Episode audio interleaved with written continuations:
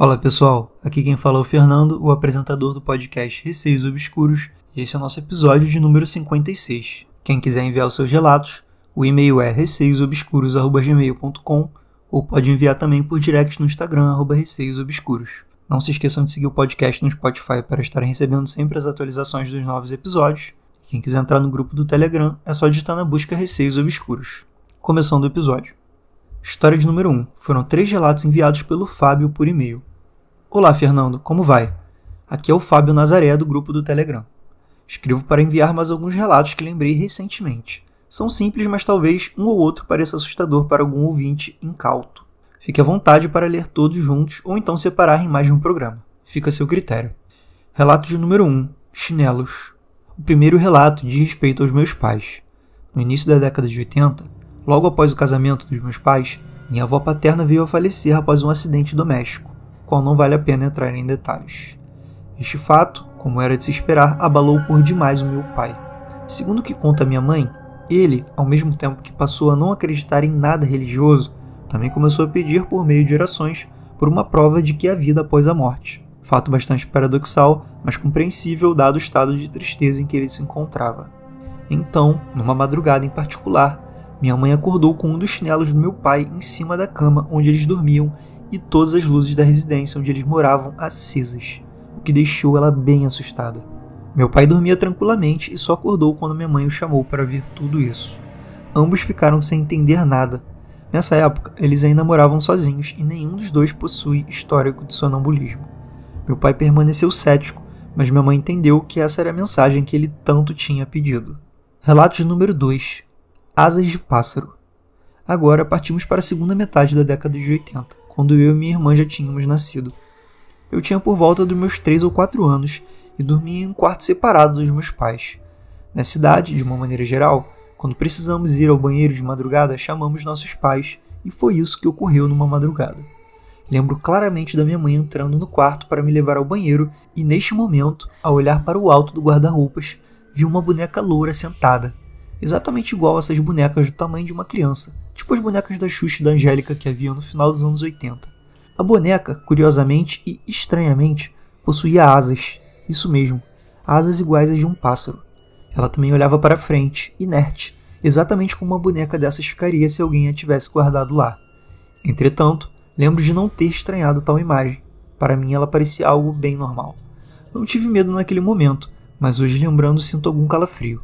Alguém pode argumentar que foi um sonho, contudo a lembrança é muito clara e vívida. Não sei, talvez a idade tenha influenciado na forma como lembro desse ocorrido. Também lembro que minha irmã nunca teve uma boneca dessas. Na verdade, ela nunca gostou de bonecas desde pequena. Relato 3: Patinho. Este fato já é um pouco mais recente. Na casa dos meus pais há uma mesa de centro na sala com vários enfeites, tipo este que as mães gostam de colocar, como elefantinhos de porcelana, bichinhos de vidro, etc. Brega, eu sei. Há uns anos estávamos conversando na cozinha, eu, minha irmã e minha mãe, sobre algum assunto aleatório. A cozinha fica ao lado da sala já citada. De repente, escutamos um barulho muito alto vindo da sala e fomos até lá para ver o que tinha acontecido. Ocorre que apenas um dos inúmeros enfeites, particularmente um patinho de vidro maciço, estava completamente destruído. Não parecia que ele tinha sido arremessado, mas sim que havia explodido em dezenas de pedacinhos pequenos. Ficamos confusos, pois não havia ninguém em casa além de nós e os outros enfeites da mesa, de vidro ou não, estavam intactos. Também não tinha ocorrido nenhuma mudança de temperatura, nem mínima que justificasse uma possível dilatação térmica. O patinho simplesmente explodiu do nada. Minha mãe, numa tentativa de explicar o fato, disse que quando algum tipo de coisa ocorre é bom, pois significa que uma energia negativa que estivesse presente no ambiente, em vez de se concentrar em alguma das pessoas da residência, ficou focada no objeto em questão, levando à sua destruição. Que achas dessa explicação? Eu falei que eram três relatos, mas são quatro, gente, me enganei. Relato número 4: Sensibilidade. Estes ocorridos também são um pouco mais recentes. Minha mãe sempre teve um grau de sensitividade, porém, de uns anos para cá, alguns fatos a têm assustado. Ocorre que em diversas ocasiões ela acorda de madrugada e vê ao lado da cama uma pessoa observando. Até o momento, ela relata já ter visto três pessoas diferentes, em ocasiões diferentes. Uma vez ela viu uma menina por volta de 12 ou 13 anos, usando um vestido que parecia bem antigo. Numa segunda ocasião, ela relata ter visto um homem de terno usando um chapéu. Lembro que na época em que essa segunda visagem ocorreu, nenhum de nós da família tinha ouvido falar da aparição do Homem do Chapéu, que é tão comum em todo mundo. Inclusive, alguns anos depois, quando descobri que esse tipo de visagem é bastante conhecida, fiquei muito surpreso. A terceira visagem ocorreu recentemente. Ela disse que novamente acordou de madrugada e dessa vez viu um velho. Só que em vez de estar do lado da cama, o velho pairava sobre ela e a observava, como se estivesse deitado no ar sobre ela. Em todas as ocasiões, ela acaba tomando um susto muito grande e, num piscar de olhos, as pessoas ou aparições simplesmente somem. Sei que ela chegou a visitar centros espíritas kardecistas em alguns momentos para tentar entender esses ocorridos, porém tem medo de desenvolver uma possível mediunidade que esteja latente. Um forte abraço, Fábio Nazaré. Fábio, muito obrigado pelos quatro relatos. Eu vou ser breve falando um pouco desses quatro relatos, porque eu não sei até que ponto vocês curtem ouvir muito comentar ou se vocês gostam de ouvir só a história. Então eu vou tentar reduzir um pouco quando forem muitos relatos assim que uma pessoa só tem enviado. Então, comentando rapidamente sobre o relato número 1, um, eu achei bem sinistro o que aconteceu. Achei com certeza foi um sinal, sim, sua mãe interpretou certo. E me admira seu pai ter permanecido cético, né? Porque, tendo em vista que só tinha os dois na casa e todas as luzes estarem acesas, um chinelo ali, eu achei bem sinistro. O relato número 2 eu até ia te perguntar se realmente tinha alguma boneca na casa, né? Porque se tivesse uma boneca, você simplesmente teria imaginado uma asa ali na boneca, mas se não tinha nenhuma, foi muito bizarro, assim. Diria que nem mesmo parecia uma boneca, né? Talvez tenha sido realmente um, um espírito ali olhando com uma asa, não sei, um anjo, sei lá. O relato número 3, mesma coisa do relato número 1.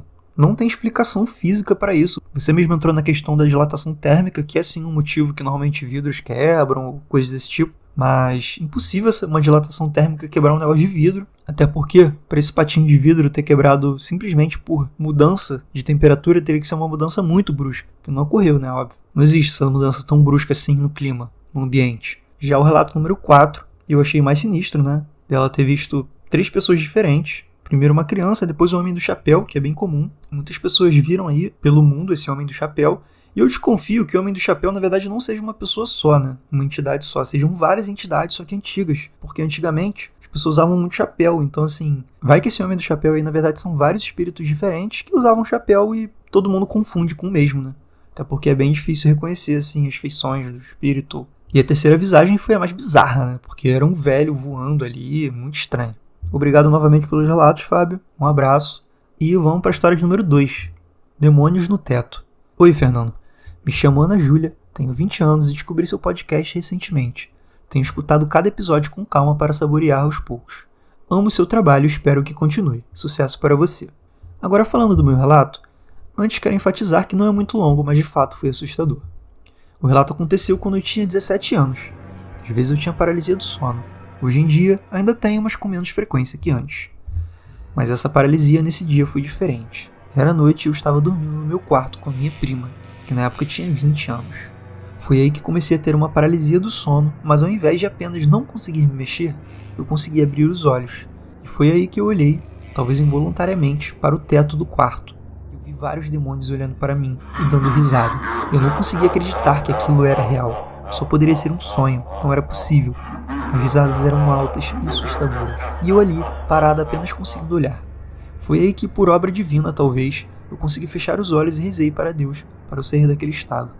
Consegui me mexer e levantei da cama, mas ainda ouvi as risadas. Foi aí que chamei minha prima, que estava com um fone de ouvido, e perguntei se ela estava ouvindo aquilo. Ela olhou para mim com estranheza e disse que não. Eu ainda ouvia as risadas. Foi a coisa mais estranha da minha vida. Acho que se fossem outras pessoas, não iriam dormir mais nesse quarto, mas eu só ignorei e fui dormir. Bom, hoje em dia não sei explicar o que foi aquilo, mas posso garantir que não foi um sonho. Às vezes tenho sonhos que parecem reais, mas aquilo não foi. Eu sei o que vi. Explicação poderia ser algo criado pela paralisia, mas minha paralisia é só ficar parada sem conseguir me mexer. Enfim, hoje em dia não sou mais católica, sou wicana e não tenho mais tanto medo quanto às coisas ocultas e respeito, já que antes, sendo católica, talvez pensamento cristão ou sei lá, a gente acha que essas entidades ou demônios querem sempre o nosso mal. O mal existe sim, mas não está centrado numa religião, e não significa que tudo que aparece será um demônio, tentando te possuir ou pegar um livro de São Cipriano vai trazer o diabo até você. Primeiro que o livro de São Cipriano não tem nada demais, isso é só uma intolerância com a comunidade bruxa, segundo que não é simples invocar um demônio. Eu sei que parece coisa de série tipo Supernatural, mas essas coisas de bruxaria, ser demoníaco ou coisas do tipo é pura intolerância religiosa. Tá aí um pouco de conhecimento para o povo que ouvir o seu podcast parar de misturar as coisas e achar que bruxaria e satanismo são as mesmas coisas. O que é ruim não é religião, é a pessoa. Ah, e bruxaria não é religião, é um estilo de vida e a magia não é branca nem negra, não existe isso. O que faz a coisa ser má é o coração da bruxa ou bruxo. E nem todo satanismo oculta demônios. Pesquisem e deixem seus preconceitos de lado e não tentem invocar nada. Os espíritos obsessores podem acabar arrumando a vida de vocês. Beijos, Ana. Ana, um beijo para você também. Gostaria de agradecer a todos os seus elogios que você fez ao podcast. E agradecer também a explicação que você deu sobre bruxaria e sobre algumas coisas que as pessoas acham que é, mas não é. E agora falando sobre o seu relato, sendo algo sobrenatural ou não, com certeza foi assustador demais. Você vê demônios olhando para você, rindo muito sinistro. A gente não sabe o que foi, né? É difícil dizer, porque a paralisia do sono algumas vezes causa assim alucinação. Mas ao mesmo tempo, depois que você acordou, você continua ouvindo as risadas, né? Deve ter sido bem sinistro mesmo.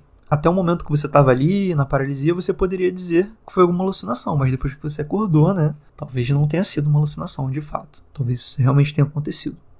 E agora vamos para a história de número 3, que se chama Cama Queen Size. Me chamo Maria e essa situação aconteceu comigo há alguns anos. E por não ser muito sensitiva, me surpreendi com o ocorrido. Antes de qualquer coisa, gostaria de avisar que o relato não é assustador, mas de certa forma está relacionado ao sobrenatural e espero que gostem. Por conta de uma crise de rinite alérgica, fiquei dias doente e em um dia acabei indo dormir no quarto dos meus pais. Então fiquei em uma ponta, minha mãe no meio e meu pai na outra extremidade da cama. No meio da madrugada, acordei enquanto sentia que estava prestes a cair no chão. OBS seria uma queda muito bonita pela cama ser daquelas queen size. Mas antes de ter qualquer reação, senti duas mãos nas minhas costas me segurando, e, menos de um segundo depois, senti minha mãe me puxando de volta para a cama. Tudo aconteceu muito rápido e, como estava sonolenta, voltei a dormir. Na manhã seguinte, por curiosidade para ter certeza do que aconteceu, perguntei a minha mãe se ela tinha segurado em minhas costas antes de me puxar, mas ela disse que não, só que estava em alerta por eu não estar bem e que logo após sentir o colchão mexendo, me puxou pela cintura. Depois disso, não houve mais nenhum episódio semelhante, o que me fez questionar se poderia ter sido ou não uma alucinação causada pela febre, por exemplo. Mas ao mesmo tempo a sensação das mãos foi muito real para ter sido coisa da minha cabeça, exceto pelo toque ter sido mais suave se comparado ao da minha mãe. Agradeço a oportunidade e ainda mais se puder nomear a história. Gosto muito do seu podcast e sucesso, pois você está fazendo um ótimo trabalho. Abraços. Maria, um grande abraço para você também. Só posso dizer uma coisa: seja lá qual for essa entidade aí que te puxou de volta para a cama, com certeza ela gostava de você, né? Porque, como você disse, cair de uma cama com size seria uma queda bem bonita. A princípio eu não tinha entendido exatamente o que aconteceu, mas lendo melhor eu entendi que você estava caindo, alguma coisa te puxou, impedindo a sua queda, e aí sua mãe, vendo ali que você estava meio caindo, meio voltando, ela te puxou pela cintura e te colocou no lugar. Mas antes desse puxão aí da sua mãe, né, que ela te colocou de volta no lugar, algo te segurou antes, né, com um toque mais suave. Acho muito bizarro quando alguma entidade te toca de fato, né, porque uma coisa é a gente ver, outra coisa é a gente sentir algo te tocando. É mais sinistro, eu acho mas sendo aí alguma coisa boa que te ajudou, pelo menos ela te poupou aí de uma queda bem grande. E galera, esse foi o episódio de hoje, espero que curtam. Quem quiser enviar o seu relato, não se esquece, envia por e-mail receiosobscuros.gmail.com ou por direct no Instagram, receiosobscuros. Um beijo a todos e até o próximo episódio.